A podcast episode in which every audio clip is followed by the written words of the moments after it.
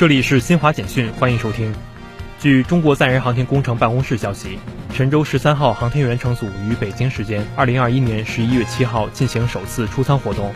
航天员翟志刚、王亚平着飞天舱外服将进行舱外作业，航天员叶光富在舱内配合支持。目前出舱活动正在进行中，预计将持续六小时。澳大利亚昆士兰大学日前发布新闻公报说，该校研究人员通过动物实验证实，微针贴片可以用来接种新冠疫苗。